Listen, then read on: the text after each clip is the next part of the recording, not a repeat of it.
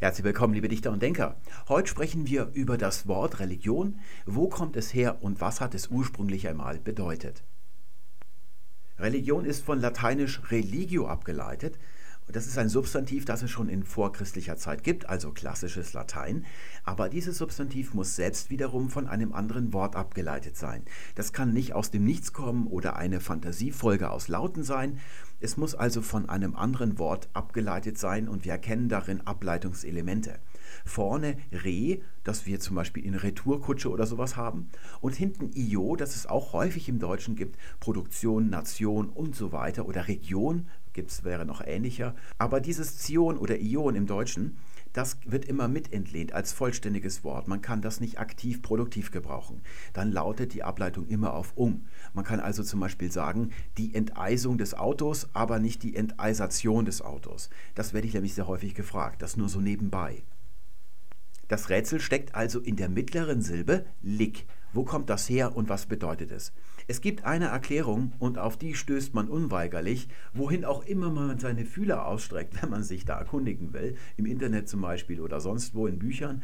Und das ist die Verbindung zu religare ein Verbum im Lateinischen und da wird als Übersetzung dann immer angegeben zurückverbinden, was auch immer das bedeuten soll.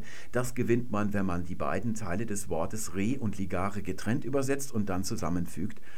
Eigentlich bedeutet es festbinden oder auch im klassischen Latein manchmal das Gegenteil, also losbinden. Aber eigentlich bedeutet es so festbinden, also eine Verbindung, und zwar dann zwischen Mensch und Gott. So wird das in religiösen Kreisen gebraucht. Ihr könnt euch vorstellen, dass diese Herleitung großen Anklang findet in diesen Kreisen. Sie wird aktiv verwendet, da wird also richtig die Etymologie immer wieder rezitiert in Predigten, Religionsbüchern oder besinnlichen Meditationsvideos, wohin immer man auch blickt. Und zwar um die Religion, das woran man so glaubt, seinen eigenen Glauben, immer wieder neu zu booten. So wie manche Leute ihren Computer jeden Tag ein- oder zweimal neu booten, damit er wieder sauber ins Laufen kommt. So machen die das auch, dass die sich immer wieder zurückbesinnen, ja Religion, was ist das eigentlich? bei den alten Römern mit Sicherheit nicht dasselbe wie heute, was man heute so im Christentum, im Islam und im Buddhismus so versteht. Das ist also schon ein bisschen problematisch. Wäre aber noch kein Anlass, hier ein Video zu machen, also tief in die Sache einzusteigen. Der Grund, warum ich das mache, liegt darin, dass ich im Dezember, also in der Adventszeit, in der besinnlichen Zeit, dreimal auf diese Etymologie in diesem Sinne, wie ich das gerade erklärt habe, gestoßen bin. Einmal im Radio, war ich gerade im Auto und wollte rechts abbiegen, ein zweites Mal im Fernsehen und dann habe ich es noch im Internet gelesen. Also da waren alle Medien, die es heute so gibt, abgedeckt das waren keine religiösen Leute, die das gesagt haben. Und zwar immer in so einem Nebensatz quasi so gebracht, sondern es waren normale Leute, ich darf die mal so nennen im 21. Jahrhundert, also Journalisten zum Beispiel oder gar Wissenschaftler. Und das ist der Grund, warum wir heute darüber sprechen wollen. Ich habe zwei schöne Beispiele gefunden, die sind allerdings auf Englisch. Da werdet ihr also gleich die Ohren spitzen müssen ein bisschen. Zunächst wollen wir mal schauen, was würde denn ein englischsprachiger Mensch, wenn er erklären möchte, wo das Wort herkommt, wo würde der nachschauen? In einem ganz allgemeinen Wörterbuch vielleicht zunächst mal, wie hier Oxford Dictionaries. Und jetzt schauen wir uns mal an, was würde ihm da so als Origin of Religion beschieden werden. Das wäre zunächst einmal, wie das Wort ins Englische gelangt ist. Das interessiert uns heute nicht. Wir fangen gleich bei Latin Religion an. Da wird sogar eine Bedeutung angegeben, die sehe ich jetzt gerade auch zum ersten Mal, die habe ich gar nicht zur Kenntnis genommen. Das lassen wir mal weg. Es geht um den Ursprung. Das steht hier nach dem Komma, perhaps based on Latin religare to bind. Also genau das. Es steht dort perhaps, merkt euch das mal. Und jetzt kommen wir zum ersten Beispiel. Es handelt sich um eine Podiumsdiskussion unter dem Label World Science Festival, wo normalerweise nur über Wissenschaft diskutiert wird. Und hier ging es bei dieser Veranstaltung um das Verhältnis von Religion und Wissenschaft in unserer Zeit. Und wir befinden uns noch in der Einführung durch den Moderator. Der redet schon seit geschlagenen 20 Minuten und kommt jetzt gleich zum Ende. Und hört mal genau zu, was der so zwischen den Zeilen oder in einem Nebensatz zu sagen hat. And the word religion, after all, is said by some etymologists to derive from re ligio, uh, meaning in Latin to tie back, tie us back to a group, perhaps, to a narrower we-ness, which can then, as we know, to our great pain and horror lead to interreligious wars with too much us and themness, heading straight into atrocity and genocide and all manner of socio biological and evolutionary survival of the fittest and spilling of blood. Ich komme gleich nochmal darauf zu sprechen. Wir wollen uns erstmal anschauen, was 20 Minuten später passiert, als die Diskussion schon im Gange ist. Da wird einer der Diskussionsteilnehmer, und zwar der vierte, von dem bisher nur die Knie am rechten Bildrand zu sehen gewesen sind, nochmal auf diese Sache eingehen. Das schauen wir uns jetzt auch nochmal an. But I, you know, there's so many that I disagree with here. But, but I think one of them is that to be a believer in religion can be very enlightening and enriching, opening the mind and emotions to a larger and more comprehensive understanding and meaning. In fact, I'm already happy I came for one reason. I learned something from you already that religion is the word to tie back, and I think it's just perfect because it ties people back from actually really accepting the world the way it is.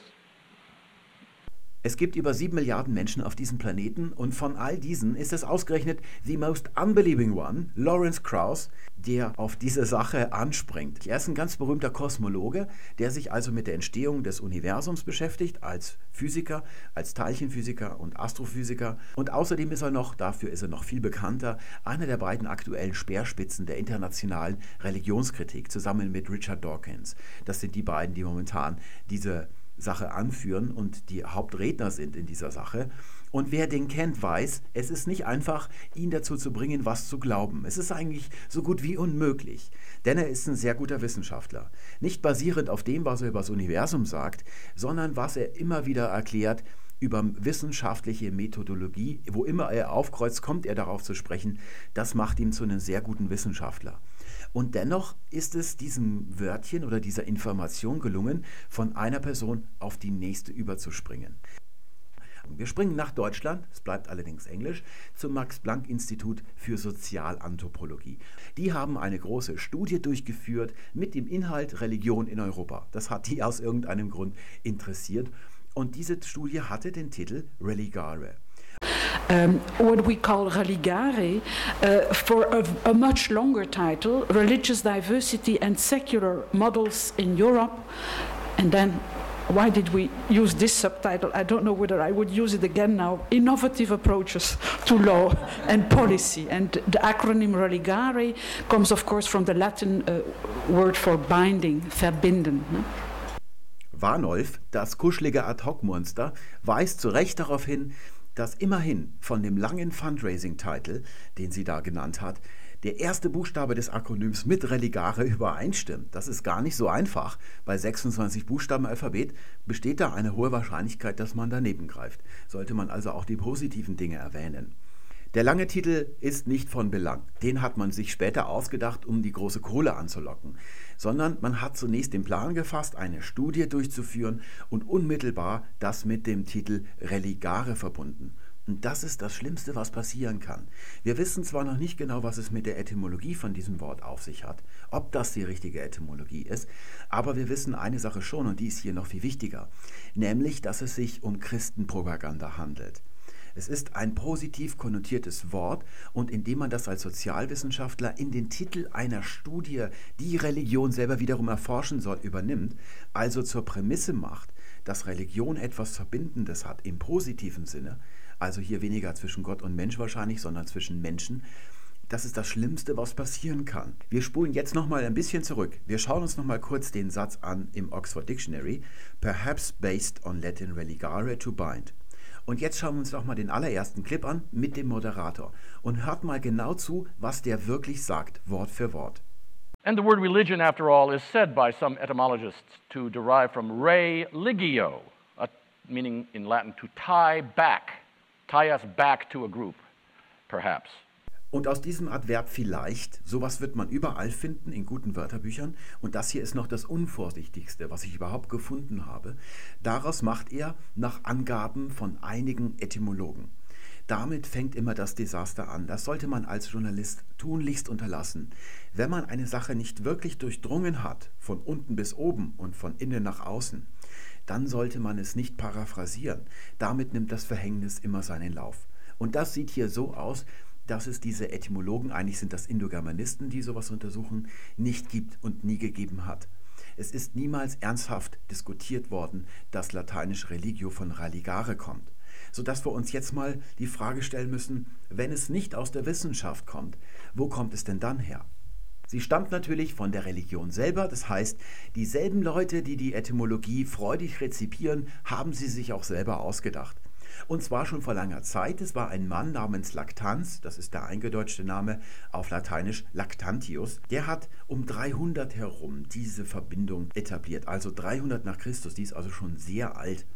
Und dieser Mann zählt zu den Kirchenvätern einer der wichtigen frühchristlichen Autoren. Und vor allem, das dürfen wir nicht vergessen, er ist einer der Begründer des dunklen Mittelalters.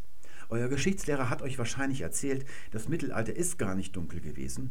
Und er hat auch recht, es ist in weiten Teilen eine Erfindung des 19. Jahrhunderts.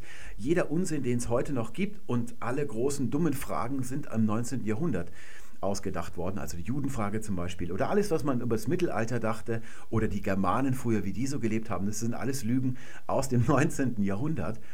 Aber wenn ihr euren Geschichtslehrer jetzt anrufen würdet und mal nach einem Beispiel für das helle Mittelalter fragt, dann wird er euch einer von den wenigen Szenen präsentieren, die ausnahmsweise mal nichts mit Religion zu tun haben. Zum Beispiel Minnesang oder das Nibelungenlied, da spielt Religion auch keine Rolle. Aber das ist um 1200 geschrieben worden. Da ist die Hälfte von 1500 Jahren Dunkelheit schon vorbei. Und da fangen die ersten Leute an, sich das nicht mehr vorschreiben zu lassen, dass wenn sie zur Feder greifen, dass sie über Gott und die Jungfrau Maria schreiben müssen. Das habt ihr ja selber schon erlebt. Wenn wir hier was aus dem Althochdeutschen lesen, dann ist das immer so ein Mambo-Jumbo. Also die ganze erste Hälfte des Mittelalters, wenn wir das jetzt eben mal als Herrschaft des Dogmas und der Kirche ansehen, 1500 Jahre sind das gewesen. Da ist all das, was das Leben eigentlich ausmacht und die Wirklichkeit, nicht beschrieben worden in Texten. Und es ist, hat auch vieles nicht stattgefunden, was hätte stattfinden müssen. Es ist ein Stillstand für die europäische Zivilisation von anderthalb Jahrtausenden gewesen. Und sie wird eingeleitet, diese Zeit, von einem Mann wie Laktanz. Es sind vielleicht noch zwei, drei andere mit dabei. Aber er ist ganz besonders wichtig, indem er etwas tut. Er ersetzt die Observation, also die Beobachtung der Wirklichkeit, um herauszufinden, wie die Wirklichkeit wirklich ist, die erklärt er erstmal für nichtig und ungültig und ersetzt sie durch das Dogma. Es ist ein sehr wichtiger Einschnitt in der Geschichte der Menschheit. Deswegen wollen wir uns mal kurz anschauen, was es damit auf sich hat. Lactanz ist vor allem berühmt dafür, dass er die Kugelförmigkeit der Erde angezweifelt hat oder bezweifelt hat. So steht das, glaube ich, bei Wikipedia.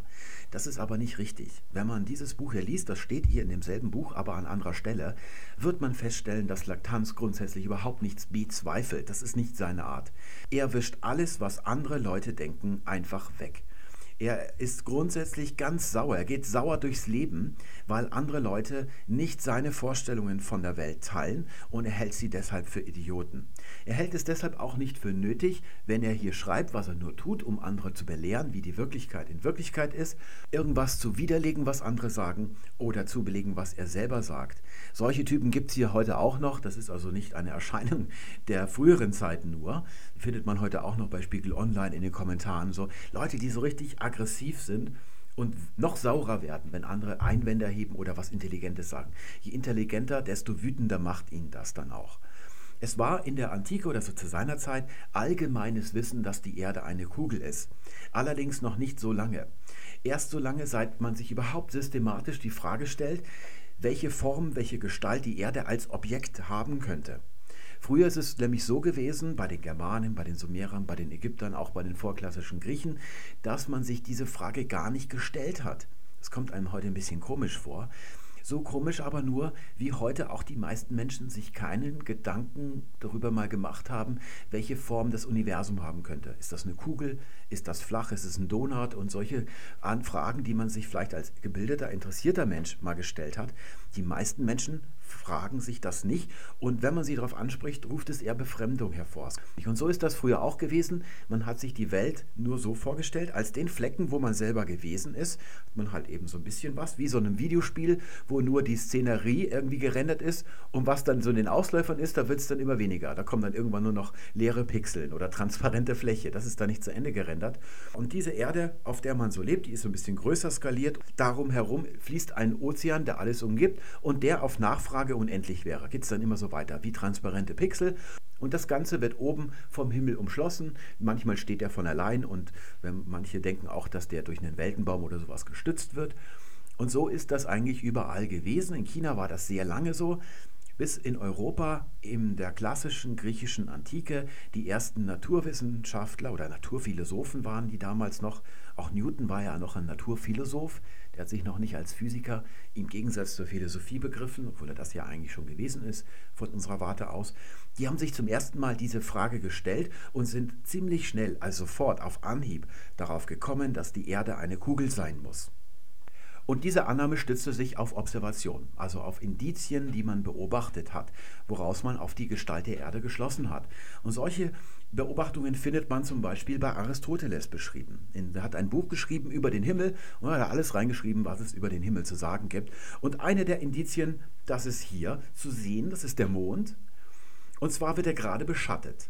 Bald wird er gleich ganz im Schatten liegen. Diese Situation, die konnte man im letzten Jahr sehen, bei uns nur im Fernsehen, in Amerika mit bloßem Auge, dass sich nämlich ein Schatten über den Mond legte und Aristoteles wusste, es ist die Erde, die den Mond beschattet. Die Erde steht zwischen Mond und Sonne. Und er hat aus der Form der Kante des Schattens geschlossen, die Erde muss eine Kugel sein. Das ist so ziemlich das Einfachste. Darauf kann jeder kommen, der so etwas beobachtet. Es gibt noch raffiniertere Sachen, wie zum Beispiel, dass Sternbilder anders aussehen, je nachdem, ob man sie von Zypern aus betrachtet oder von Ägypten aus. Allerdings ist dieser Unterschied recht klein, woraus Aristoteles geschlossen hat, dass die Erde ziemlich klein sein muss. Womit er recht hat, im Anbetracht des Sternenhimmels ist die Erde ziemlich klein. Allerdings hat er sie noch ein bisschen kleiner gemacht, zu klein. Er hat nämlich noch ein weiteres Argument gehabt und das ist fantastisch. Ihm ist nämlich aufgefallen, dass am West- und am Ostpol der Erde, sowas hat es gegeben in einer Zeit, als man noch nicht die ganze Erde kannte, das heißt, der westliche und äußerste östliche Ausläufer des Landes, das war im Osten Indien und im Westen waren es die Säulen des Herakles, also Gibraltar, da ist ihm aufgefallen, dass man an beiden Enden eine und dieselbe Tierart findet, die es sonst nirgendwo gibt, und zwar den Elefanten. Daraus hat er geschlossen, dass sich diese beiden Punkte hintenrum bei der Erde auf der anderen Seite berühren müssen und die Elefanten laufen da einfach hin und her, wie in einem Videospiel, wo man rechts aus dem Bild rausläuft und dann kommt man links wieder rein. So in etwa hat er sich das vorgestellt. Hat also die Erde ein bisschen zu klein gemacht. Den Pazifik, den Atlantik und Amerika hat er übersehen. All das wischt Laktanz einfach so weg. Und er kommt mit einem Einwand, der damals schon ein Zeichen von Dummheit gewesen ist, nämlich den Antipoden, also den Menschen, wie zum Beispiel die Australier, die auf der anderen Seite der Erde leben, also untenrum könnte man sagen. Er kann sich nicht vorstellen, wie die laufen auf dem Kopf, wie soll das funktionieren und warum fallen die nicht in den unteren Himmel hinab. Dabei war diese Frage damals längst beantwortet, zum Beispiel durch Aristoteles, der sich die Frage gestellt hat, wieso ist die Erde eine Kugel? Und zwar, weil alle Dinge bei der Entstehung der Welt durch die ihnen eigene Schwere, er kannte ja die Schwerkraft noch nicht, also vor allem den zweiten Satz von Newton, also durch ihre, die ihnen eigene Schwere zum Zentrum der Welt streben. Und da die Erde im Zentrum der Welt ist, so hat man das damals noch geglaubt, kommen die da zusammen und die Schwere drücken die zusammen und daraus entsteht natürlicherweise eine Kugel sodass auch die Antipoden ganz normal auf ihren Füßen laufen, weil sie auch zum Zentrum streben, wie wir das auch machen hier auf der Nordhälfte. Und so war das längst beantwortet. Er hat sich dann auch gefragt, wie soll das denn möglich sein? Brauchen die Antipoden einen eigenen Antipoden Jesus, der sie erlöst? und soll der dann auf dem Kopf hängend bekreuzigt werden. Das sind also alles Sachen gewesen, die er sich nicht erklären konnte. Deswegen mussten all die Observationen vor ihm für ungültig erklärt werden. Dann kommt vor allem das Dogma richtig ins Spiel. Es gibt Bibelstellen, von denen er glaubt, dass sie der Kugelförmigkeit der Erde widersprechen und deswegen hält er sie für falsch. Deswegen tut er sie ab und ist ziemlich wütend, dass es jemals Leute gegeben hat, die das angenommen haben, dass es so sein könnte. Etwas Ähnliches ist auch im Islam vorgefallen, aber viel später natürlich.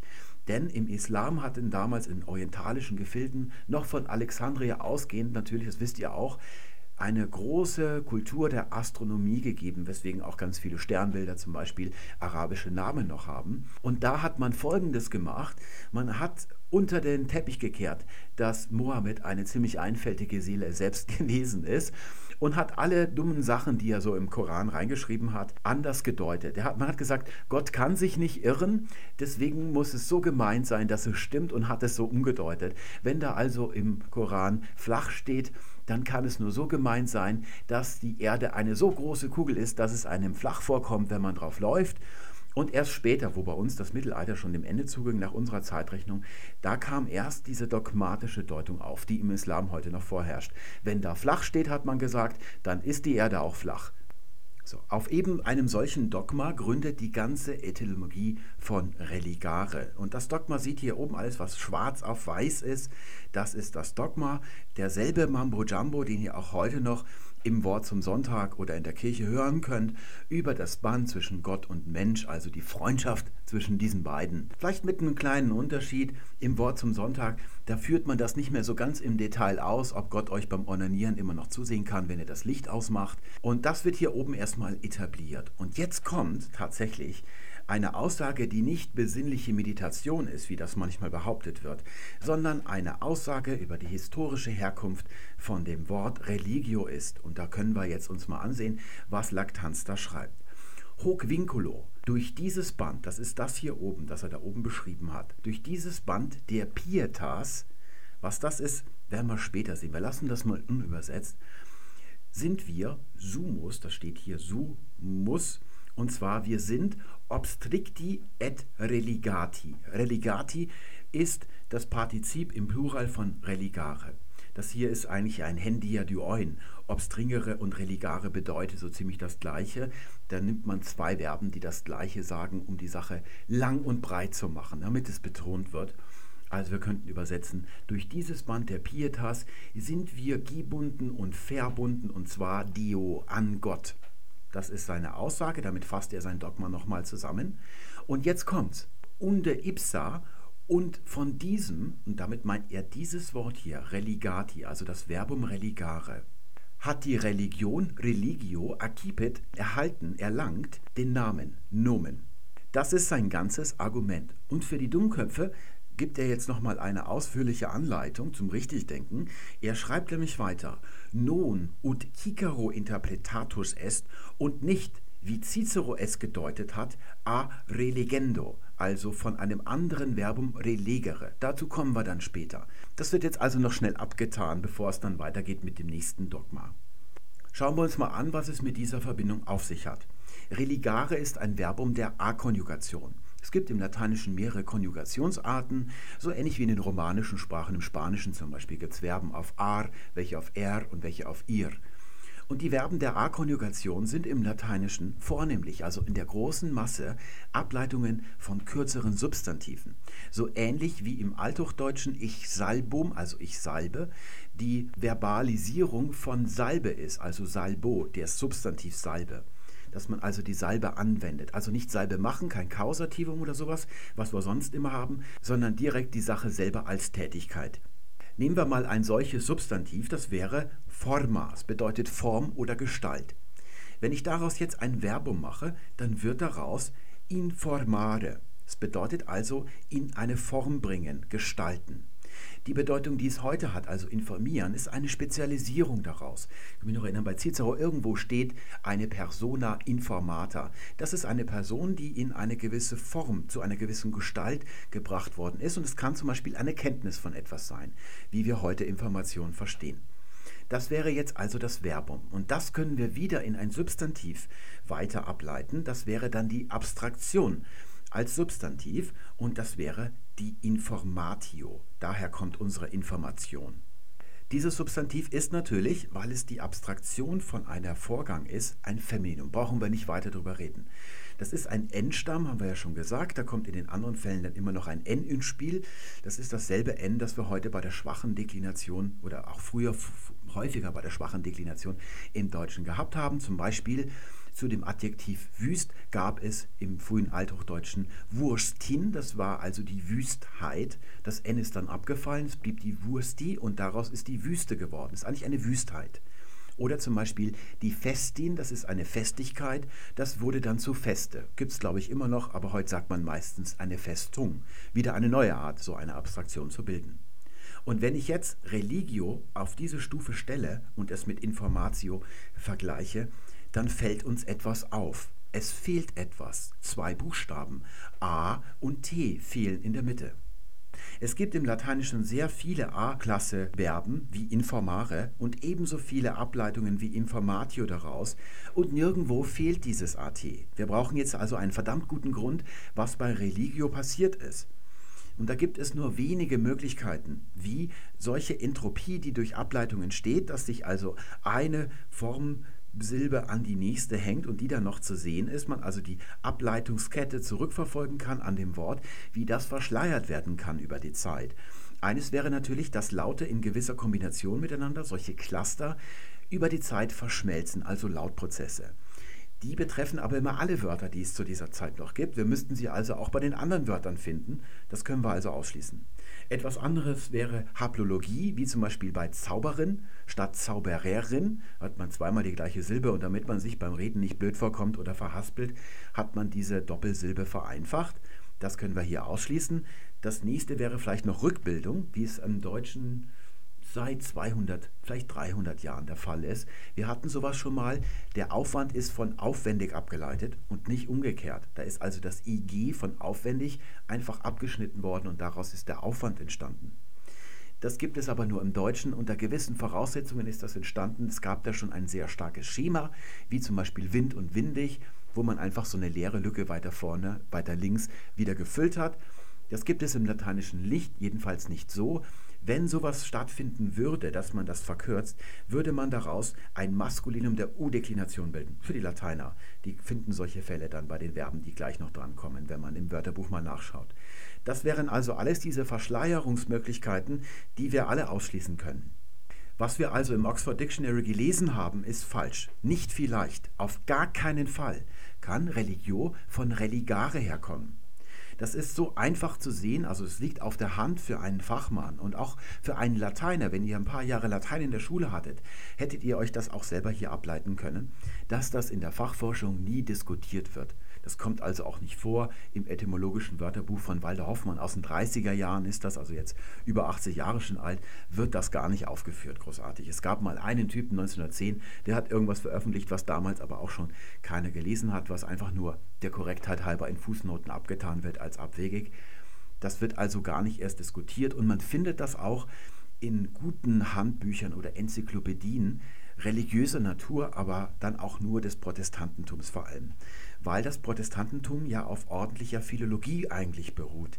Die Idee ist ja, dass man die Bibel in die Volkssprachen übersetzt, damit das Bibelwissen nicht mehr exklusiv dem Klerus vorbehalten war. Deswegen gibt es in England die Wycliffe-Bibel, in Deutschland Martin Luther und dann gab es auch noch Jan Hus, die alle übersetzt haben. Wycliffe war der Erste, der ist auch verbrannt worden deshalb. Und da ging es zunächst einmal darum, die Bibelsprachen, also die Idilzungen, wie man in Althochdeutsch gesagt hat, Ottfried hat das so genannt, Hebräisch, Griechisch, Lateinisch, in die Volkssprachen übersetzt hat. Es war also Übersetzungsarbeit und das hat sich immer noch beibehalten im Protestantismus. Deswegen wird es auch dort als kompletter Unsinn abgetan. Man macht da also erstmal ordentliche philologische Arbeit und fängt dann erst mit Mambo Jumbo an. Es gibt auch neuere Varianten von dieser falschen Ableitung. Zum Beispiel, dass das Re vorne gar nicht die Vorsilbe re ist, wie in zurück oder hin und wieder, sondern ren eigentlich ist, also der Akkusativ von dem Substantiv res. Das bedeutet dann also rem ligare, eine Sache verbindlich, eine Sache festmachen. Soll irgendein Religions- und Sprachwissenschaftler, hieß es da, behauptet haben, vorgeschlagen als Etymologie. Das ist immer das Blöde an Wikipedia. Man, sowas sollte man da nicht reinschreiben. Dafür gilt natürlich dasselbe, was wir hier schon gesagt haben. Für alle A-Klasse-Verben gilt dasselbe. Und zudem wäre dann auch noch, wenn es eine solche Zusammenschmelzung von Rem und Ligare ist, das E lang. Es gibt nämlich solche Fälle. Re fährt zum Beispiel. Da wird das E lang. Und das sind auch, auch defektive Verben, also die nur in bestimmten Formen meistens so in der dritten Person vorkommen. Das kann man also auch alles wegtun, was ihr da vielleicht noch finden könnt. Aber es gibt hier noch eine Frage, die sich ergibt. Wenn man Informare von Forma ableiten kann, dann müsste dann eigentlich doch auch Religare von einem Substantiv abgeleitet sein. Das muss nicht unbedingt sein. Es gibt auch Wurzeln, die auf gewisse Laute enden, wodurch dieses A auch entstehen kann, sogenannte Laryngale, auf die kommen wir später nochmal zu sprechen. Aber wir können das hier mal annehmen. Wir hätten dann also ein kürzeres Substantiv, das etwa so lauten würde. Aber ich habe ein Sternchen davor gemacht, denn das gibt es im Lateinischen nicht und auch sonst nirgendwo im Indogermanischen. Bis auf das Deutsche, da hat es das mal gegeben. Und zwar im Mittelhochdeutschen sah es so aus, Geläich, und im Niederdeutschen, das ist so Hansedeutsch, Lieg, also Mittelniederdeutsch könnte man sagen. Das Geläich, das bedeutet Gelenk. Und Lieg ist ein Verbindungstau, ein Saumtau für das Segel auf Schiffen, wo also das Segel verbunden wird zum Beispiel mit der Querstange und solchen Sachen oder mit dem Masten. Das hat also etwas Verbindendes und das könnte man irgendwie unter einen Hut bringen. Und dann hätte man annehmen können, dass es dieses Ligum vielleicht mal gegeben hat. Es gibt aber keinen Hinweis darauf, es ist auch nicht nötig, dass es das Substantiv gegeben hat, damit Religare rauskommt. Aber selbst wenn das der Fall wäre, bräuchten wir ein Schema, dass solche Io-Substantive von solchen Substantiven wiederum direkt abgeleitet sind. Das passt ja schon semantisch nicht ganz. Wir bräuchten also einen Fall wie Bellum, der Krieg, und dann Bellio, die Kriegsführung, die Kriegerei sozusagen. Das gibt es aber nicht, das können wir gleich mal wieder wegtun. Man kann auch mal ein anderes Substantiv, das sehr ähnlich klingt, Legio, da kommt die Legion her, ableiten. Aber das kommt eben nicht von legare oder ligare oder so etwas, sondern von leggere, also eine andere Verbklasse. Darauf kommen wir gleich noch zu sprechen. Im Übrigen ist das Wort für Gelenk im Lateinischen Ligamen oder Ligamentum, daher auch im Englischen Ligament für Gelenk, also zum Beispiel zwischen Oberschenkel und Unterschenkel. Und da seht ihr, das ist offenkundig auch von diesem hier abgeleitet, von dieser Basis. Da sehen wir auch das lange A drin. Schauen wir uns jetzt mal die ältere Etymologie an. Sie stammt von Cicero. Das war die, die Laktanz vom Tisch wischen wollte schließlich noch. Cicero hat im ersten Jahrhundert vor Christus gelebt, also in der Spätphase der Römischen Republik, und hat dort einen steilen Aufstieg hinter sich gebracht. Erst als Anwalt, als Gerichtssprecher, waren ja öffentlich diese Gerichtsprozesse, wie wir aus dem Tribunalvideo wissen. Und schließlich auch als Politiker hat alle Ämter bekleidet, bis hin zum Konsul 63 vor Christus. Und als seine Karriere eigentlich schon vorbei war, hat er sich nochmal in Opposition zu Cäsar gestellt und sich dann so ins Privatleben zurückgezogen, damit der Cäsar nicht in die Quere kam. Und dann angefangen, Bücher über Gott und die Welt zu schreiben. Zum Beispiel De Natura Diorum über das Wesen der Götter.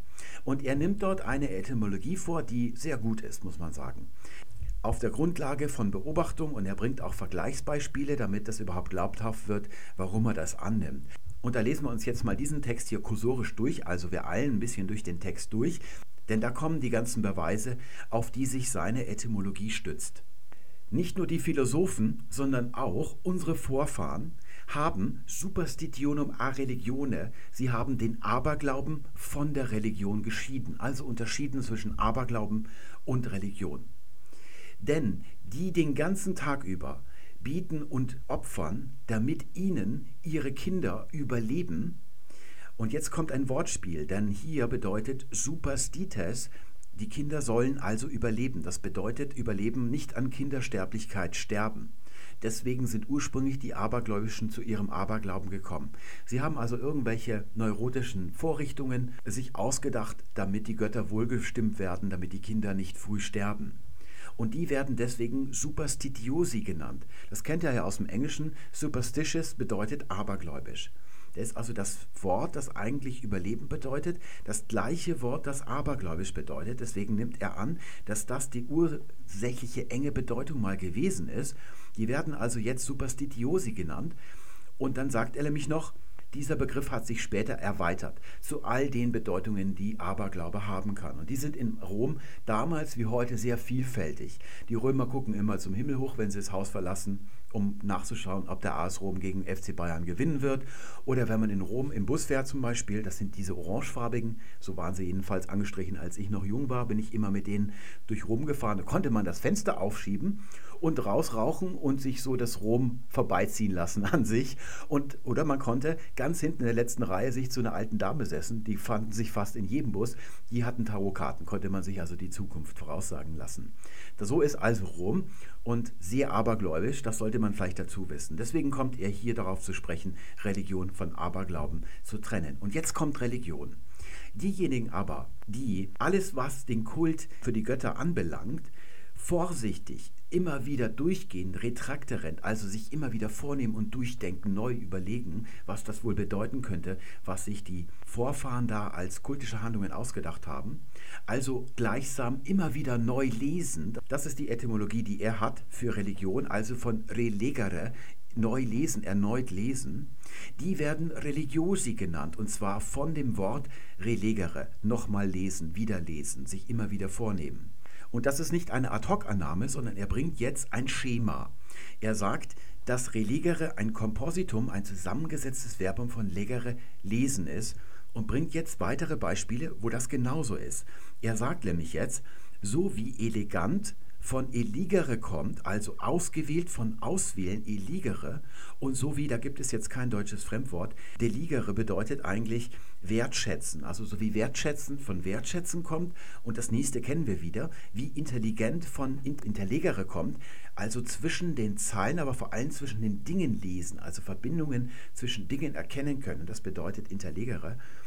Genauso nach diesem Schema ist also relegere immer wieder lesen von legere lesen abgeleitet.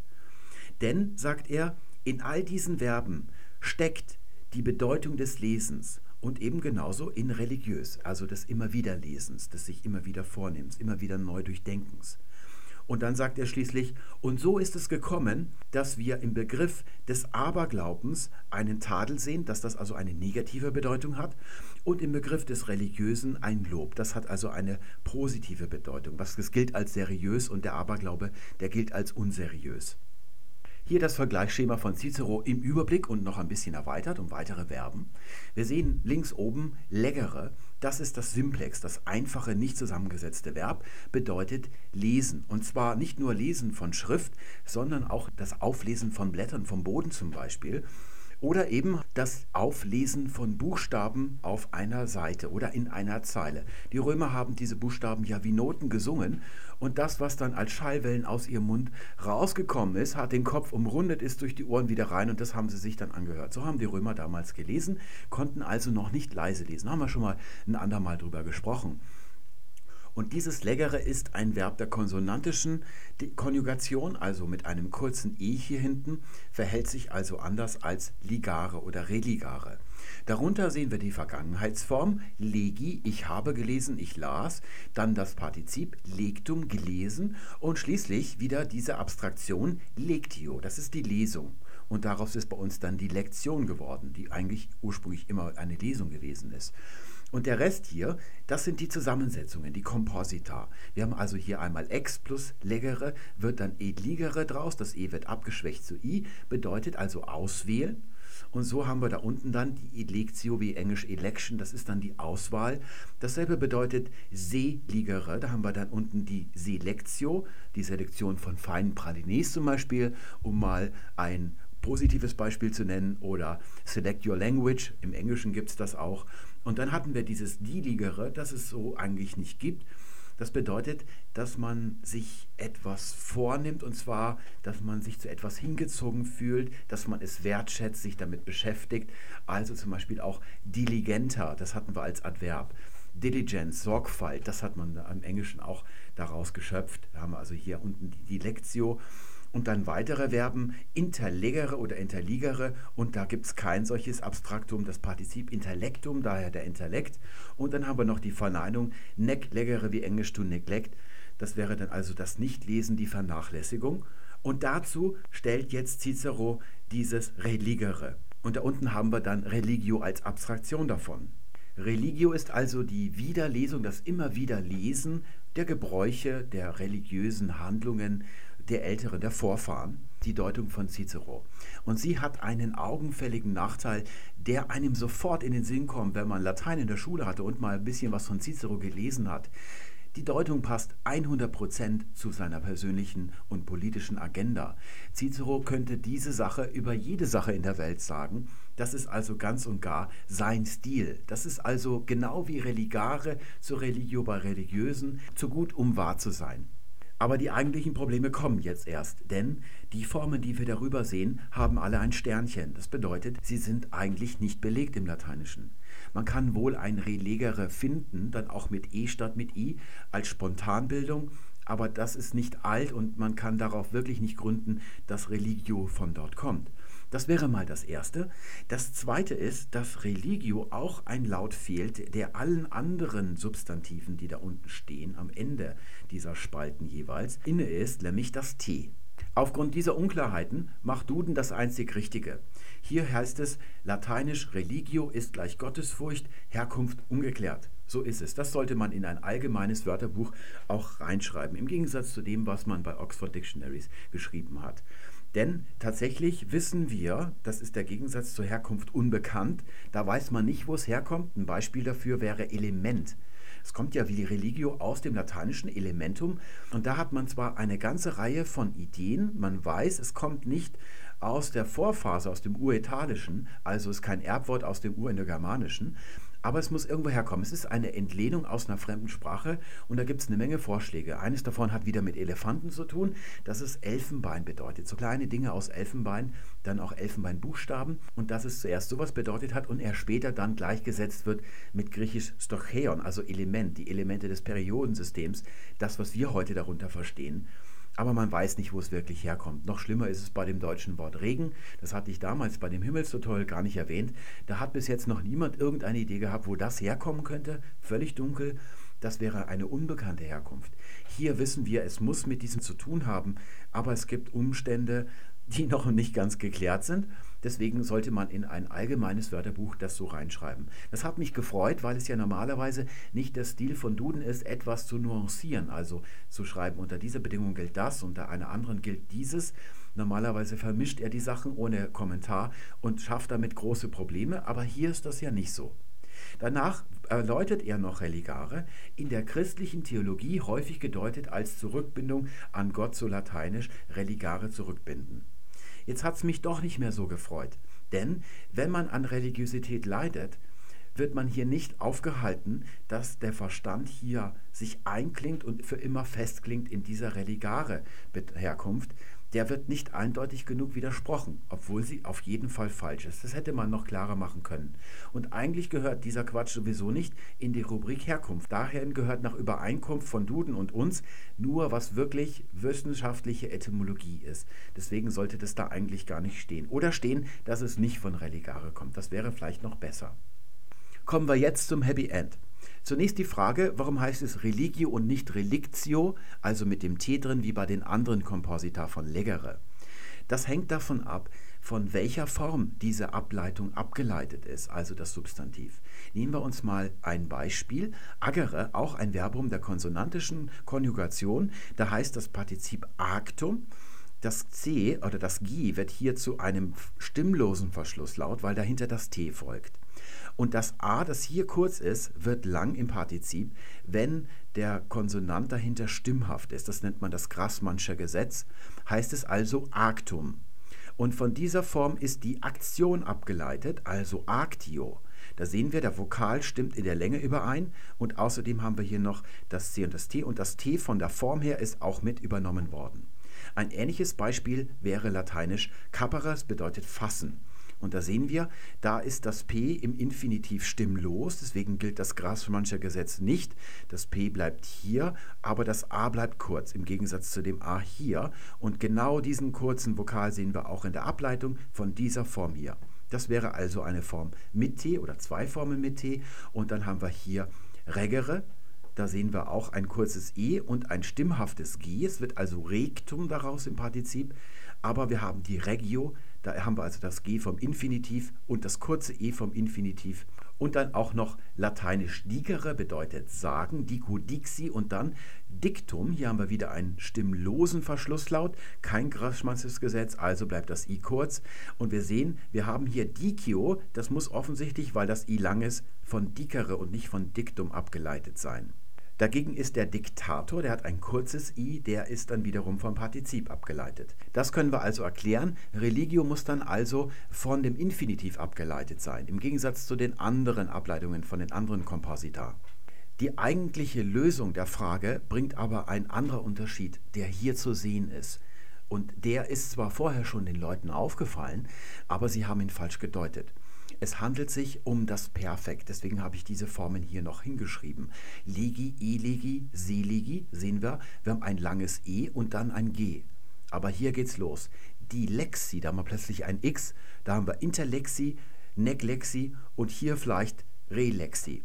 Die G-Form ist das indogermanische Perfekt, das Reduplikationsperfekt, wie wir das schon kennen von den Verben der siebten Ablautreihe im Deutschen, im Germanischen. Hatten wir zum Beispiel zu schlafen die Vergangenheit sle, slep. Da wird also der Anlaut redupliziert, verdoppelt, doppelt gesprochen. Und das verschmilzt dann wieder dieses sle, slep zu sliaf im Althochdeutschen. Und genau das haben wir ja auch. Wir haben lelek und das wird zu leg dann vereinfacht im Laufe der Zeit. Die x-Form können wir auch erklären. Es ist einmal das g aus der Wurzel, das hier drin steckt, und dann noch ein s. Das x ist g plus s. Und wir wissen, was dieses s ist. Es ist eine Aoristform, ein sogenannter S-Aorist. Aorist ist eine indogermanische Verbalkategorie, die neben Perfekt und Präsens steht. Im Germanischen gibt es die nicht. Im Lateinischen ist es anders. Da finden wir eine Durchmischung der Perfektformen. Manche sind Vergangenheit, das ist dann das Dehnungsperfekt, und das S-Perfekt, das ist der indogermanische Aurist. Das ist dann alles ein neues lateinisches Perfekttempus geworden.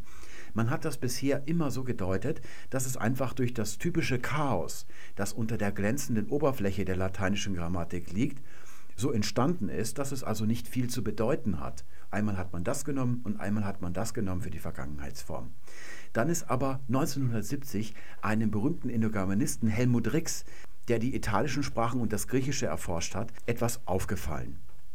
Hier sehen wir die drei Verben, die heute im Spiel waren. Ja, vertreten hier einmal die G-Form und da nochmal die X-Form. Und ganz oben sehen wir religare, das wir ja schon ausgeschlossen haben. Da nimmt man eine urindogermanische Form Lake an als rein technische Rekonstruktion. Es muss nicht sein, dass es das überhaupt schon gegeben hat. Es kann sein. Das macht man nur, damit man rechnen kann. Darunter sehen wir leckere Lesen und da nimmt man eine Form an Leck, die sieht ganz ähnlich aus. Es kann sein, dass die noch viel früher, ohne dass wir das sehen können, etwas miteinander zu tun haben. Es muss aber nicht der Fall sein. Das ist auch nicht so wichtig. Wichtiger ist die Verbindung zwischen diesen beiden Verben. Auf die wollen wir jetzt hinaus. Wir sehen hier einmal G-Form und einmal die X-Form. Und Helmut Rix ist etwas aufgefallen, nämlich dass es das Leggere auch im Griechischen gibt. Es hat dort meistens eine andere Bedeutung und zwar Lego, ich sage, ich spreche. Davon das Substantiv Logos, das Wort, zum Beispiel Psychologie oder Astrologie, das kommt daher, ist also auch ziemlich prominent. Daneben gibt es aber noch ein weiteres Verbum, das sehr ähnlich klingt, aber nicht genau gleich. Wir sehen Allego ist das. Und Allego bedeutet dass man sich um etwas kümmert, geistig mit etwas befasst ist. Und dieses a da vorne ist nicht als Präfix zu erklären. Es ist also kein Negativpräfix wie in asymmetrisch, also nicht symmetrisch. Das kann hier nicht der Fall sein. Es muss also Teil einer Wurzel sein. Er rekonstruiert folgerichtig eine eigene Wurzel und die lautet Schleck. Sie unterscheidet sich von dieser nur darin, dass hier vorne ein gewisser Hauchlaut, sogenannt Laryngal 2, vorkommt. Das sind Hauchlaute, die es im urindogermanischer Zeit schon gegeben hat. Die hatten wir auch schon häufig als Thema und die in allen indogermanischen Sprachen normalerweise einfach verschwinden. Oft nicht ohne Folgen, aber sie selbst sind in den späteren belegten Einzelsprachen nicht mehr vorhanden. Wenn Sie an einer solchen Stelle stehen, am Anfang einer Wurzel und dahinter kommt dann ein L, verschwinden sie im Deutschen zum Beispiel restlos, es ist einfach verschwunden. Im Griechischen aber werden sie vokalisiert. H2 wird zu A, also Alpha. Im Lateinischen würden sie wie im Deutschen verschwinden, was uns zu einer Wurzel leck oder lick bringen würde. Wir haben es hier also mit einer Vermischung von zwei völlig unterschiedlichen Wurzeln zu tun. Diese Wurzel hier bedeutet, dass man sich für etwas interessiert, dass man sich um etwas kümmert, dass man also seine Gedanken dauerhaft auf irgendetwas richtet. Das ist abgeleitet von griechisch allego, es passt aber genauso auf diese Form, auf die wir auch formal ja schon gekommen sind, von der Lautentwicklung her. Die Ligere bedeutet, dass man etwas wertschätzt, dass man sich für etwas interessiert. Das ist von seiner Natur her als Vorgang eine imperfektive Handlung, also eine, die dauerhaft einfach für sich abläuft und dann vielleicht irgendwann endet. Deswegen bildet man hier die Vergangenheit mit einem S-Aurist, denn das ist die Möglichkeit, dass man das zu einem Abschluss bringt. Das wird also dadurch perfektiviert.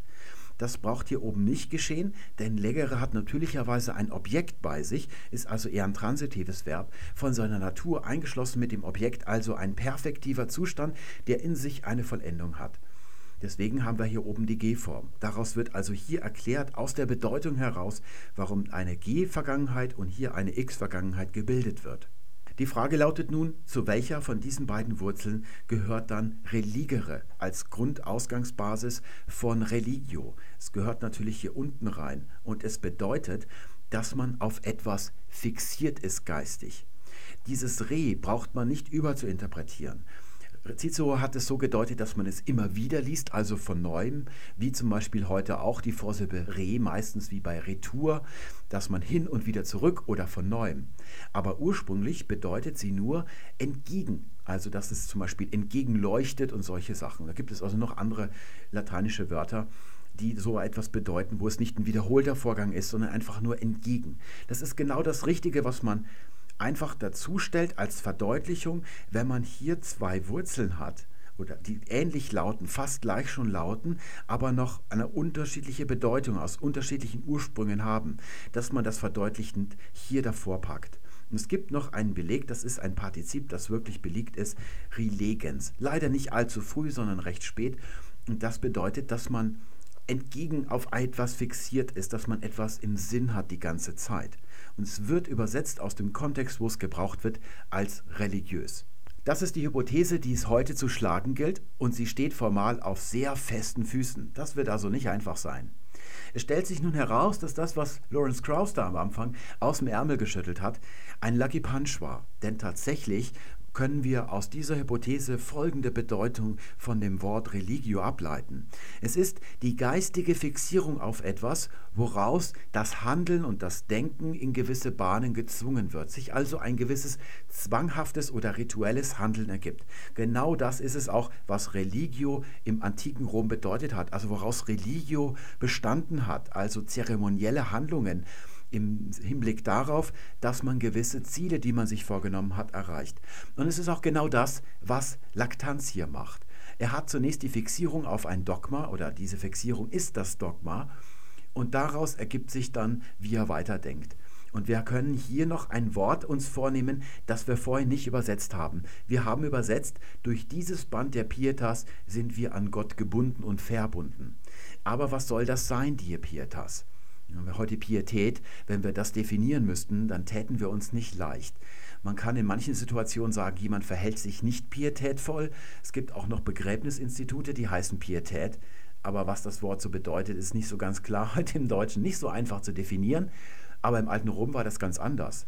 Es war genau das, was hier Laktanz der Religio in die Schuhe schieben möchte, nämlich ein klarer Deal, ein Vertrag zwischen Gott und Mensch. Das ist das Verhältnis dieses Band. Deswegen schreibt er auch durch dieses Band der Pietät, das ist kein possessiver Genitiv, sondern einer des Definierens. Die Pietät ist dieses Band, das sagt er auch selber. Zum Beispiel bei Aeneas, das ist das berühmteste Beispiel für Pietät.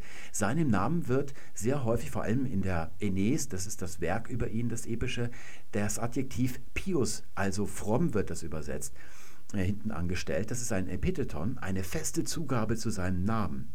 Und das hat er sich verdient, weil er ursprünglich ja aus Troja gekommen ist. Er ist geflohen nach der Zerstörung von Troja und hat zunächst ein warmes Bett, könnte man sagen, bei einer Frau namens Dido gefunden und hat sich mit ihr verlustiert. Man könnte sagen, there was a lot of sexy sex going on und er hatte nicht vor, Dido jemals wieder zu verlassen.